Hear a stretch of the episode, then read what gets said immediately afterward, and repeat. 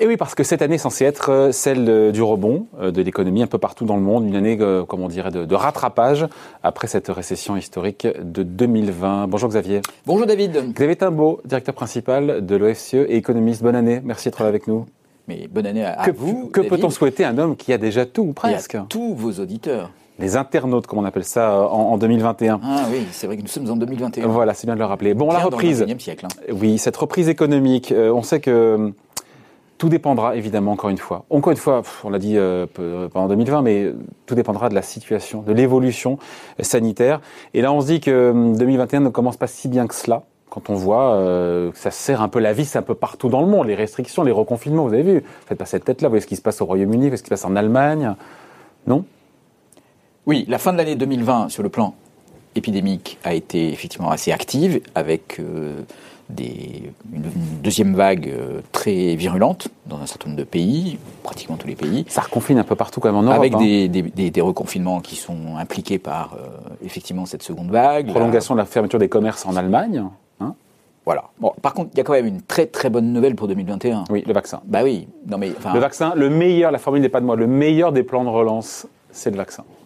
Oui, et surtout, euh, vous voyez, il y, a, quelques mois, il y a six mois de ça, quand on parlait de vaccin, c'était avec beaucoup de précautions et beaucoup d'incertitudes. Euh, pour certains, avoir un vaccin, c'était quelque chose qui n'était pas raisonnable avant plusieurs années. Euh, or là, on voit que les campagnes de vaccination ont commencé plus ou moins vite. Euh, hmm. plus ou moins timidement, ça dépend des pays, bien ça sûr. Ça dépend des pays. Enfin, vous voyez ce qu'on veut dire. Enfin, il suffit de regarder euh, la télé pour, euh, oui. pour savoir ce qu'on veut dire. C'est mais... ça que juger une campagne sur six mois, sur une semaine, c'est vrai que le gouvernement, c'est sa, sa com, hein. ça peut oui, s'entendre aussi. Ça peut s'entendre. Mais enfin, bon, en tout cas, il y a un vaccin, des campagnes de vaccination qui ont commencé et des perspectives de vaccination à grande échelle. Mais ça, c'est plutôt pour la l'épidémie. Ça, c'est plutôt pour la deuxième moitié de 2021. Oui, mais ça veut dire que cette fois-ci, la lumière qu'on voit au fond du tunnel, c'est effectivement la sortie du tunnel et c'est pas le train qui arrive en face. Ouais. Donc ça change quand même beaucoup de choses. Ouais. Euh, Est-ce que faire des prévisions sur 2021, encore une fois, c'est un exercice qui est très très difficile parce que tout est incertain. Qu'encore une fois, on n'est pas à l'abri. Encore une fois, on voit cette détérioration aujourd'hui, encore une fois, de la situation sanitaire. L'Europe qui se reconfine, une campagne de vaccination qui peut aussi euh, présenter voilà, des, des, des retards, des surprises. Euh. Oui, alors on fait des prévisions justement parce que c'est incertain, hein, parce que quand c'est Hein certain, quand c'est certain, il n'y a pas besoin de faire de prévisions. Tout le monde est capable de le faire. Et oui, mais il y a des degrés d'incertitude. Non, non, il y a des degrés d'incertitude, mais quand l'OCDE fait trois, trois scénarios, c'est juste qu'il y a un. En dehors de la de la plaisanterie, euh, voilà, dans un dans un moment comme ça, les prévisions sont très importantes parce qu'elles permettent de décider des politiques que l'on va réaliser. Donc en fait, c'est des, des, façons de faire des diagnostics et de proposer ensuite euh, des réponses. Ouais, mais si c'est pour dire qu'au final, la France, peut-être qu'on fera 2, euh, 4 ou 8, oui, mais David, finalement, pas, on dit rien. C'est pas de savoir, euh, en fait, au fond, c'est pas de savoir quel va être le taux de croissance de la France l'année prochaine, parce qu'on sait, on a compris qu'il serait dépendant de tout un tas de facteurs dont certains ne sont pas dans notre contrôle. Cette année, cette année. Cette année, oui, oui. Sur, pour l'année 2021. Ouais. Donc, euh, euh, en revanche, euh, faire des prévisions, ça va nous permettre de pouvoir mettre en place des politiques publiques qui permettront de faire en sorte qu'on ait, compte tenu des circonstances, la meilleure situation possible ou la moins pire. Et, et, ça, pour le coup, euh, oui, plus c'est incertain, plus il faut faire des prévisions. Qu'est-ce qui est certain, qu'est-ce qui est incertain? Parce que pour moi, ce qui est certain, c'est qu'a priori, la deuxième moitié de 2021 sera meilleure que la première. Jusque-là, je ne prends pas de risque. Bah, ce qui, ce qui, c'est même pas sûr. Ce qui, mais c'est pas tout à fait sûr en fait. Rien n'est jamais sûr. Ce, non, qui est, mais, ce qui est important. Le pire n'est jamais certain non plus. Ce qui est important ah, dans, les, dans les prévisions. Vous dites qu'il y aura une effectivement la campagne de vaccination commence, il y a la lumière au bout du tunnel, et en même temps vous me dites bah non pas sûr que Donc, la, la lumière l'année soit soit meilleure que la première. La lumière au bout du tunnel, ça ça, ça veut dire que on peut envisager la fin de la pandémie et de la crise sanitaire.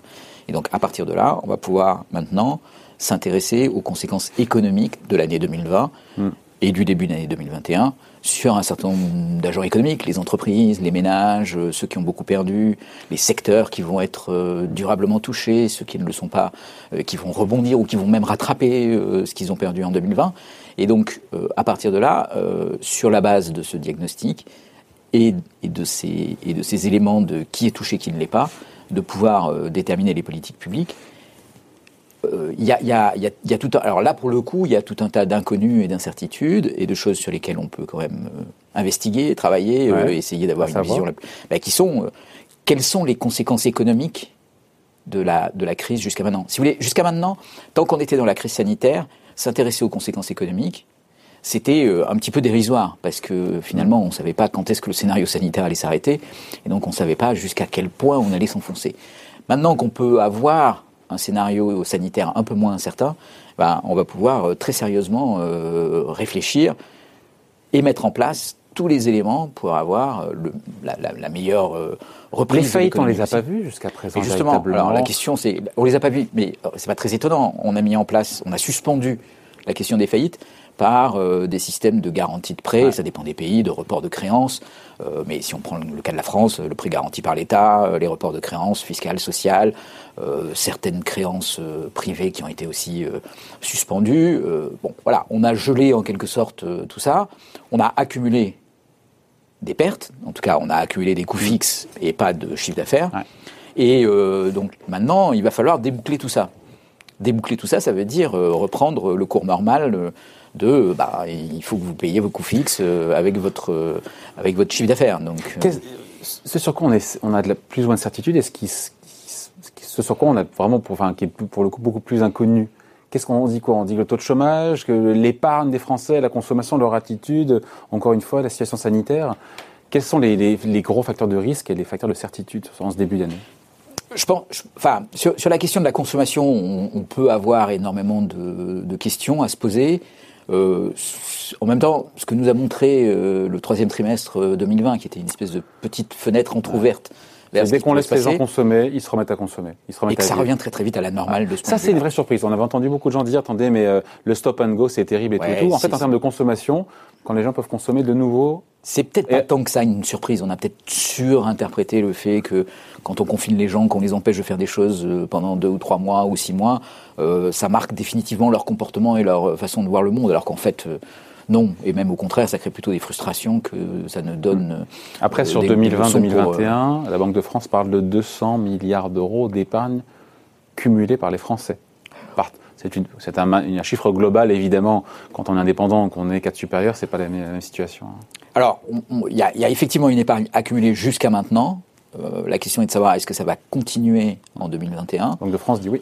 Alors oui, mais euh, c'est ça pour le coup, c'est une prévision et donc euh, ça peut se révéler être moins juste.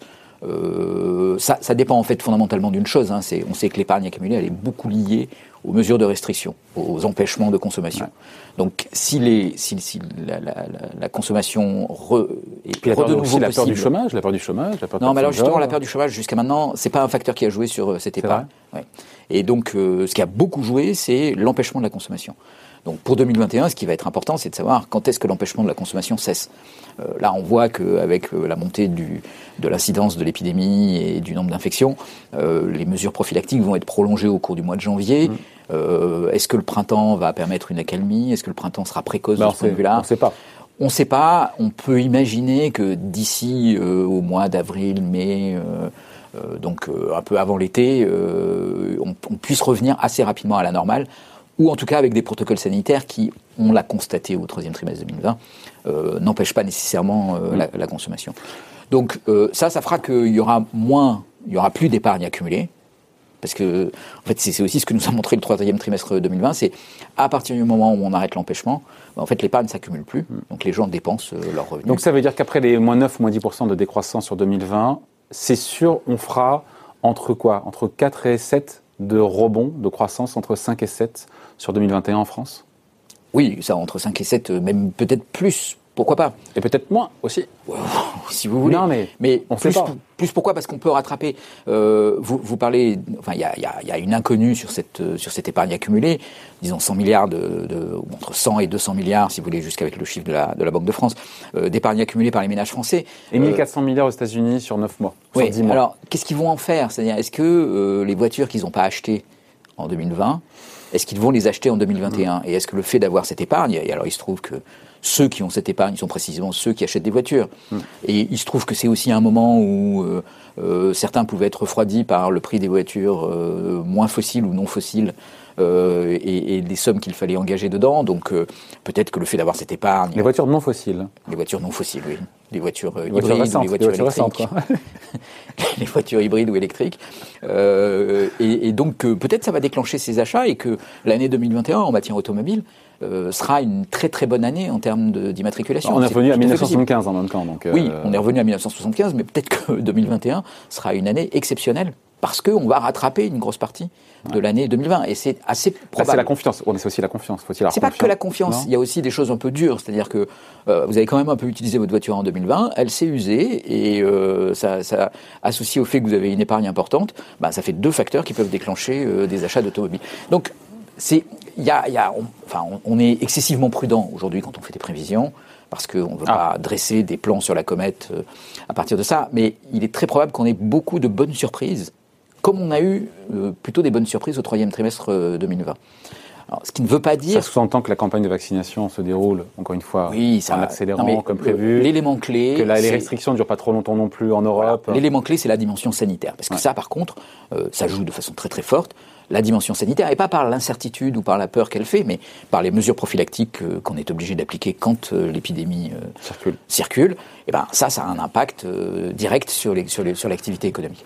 Une fois que ça s'est levé, beaucoup de choses sont possibles, y compris un début de rattrapage de ce qui a été perdu en 2020. En 2020. Un début, parce qu'il faudra encore attendre. Un début.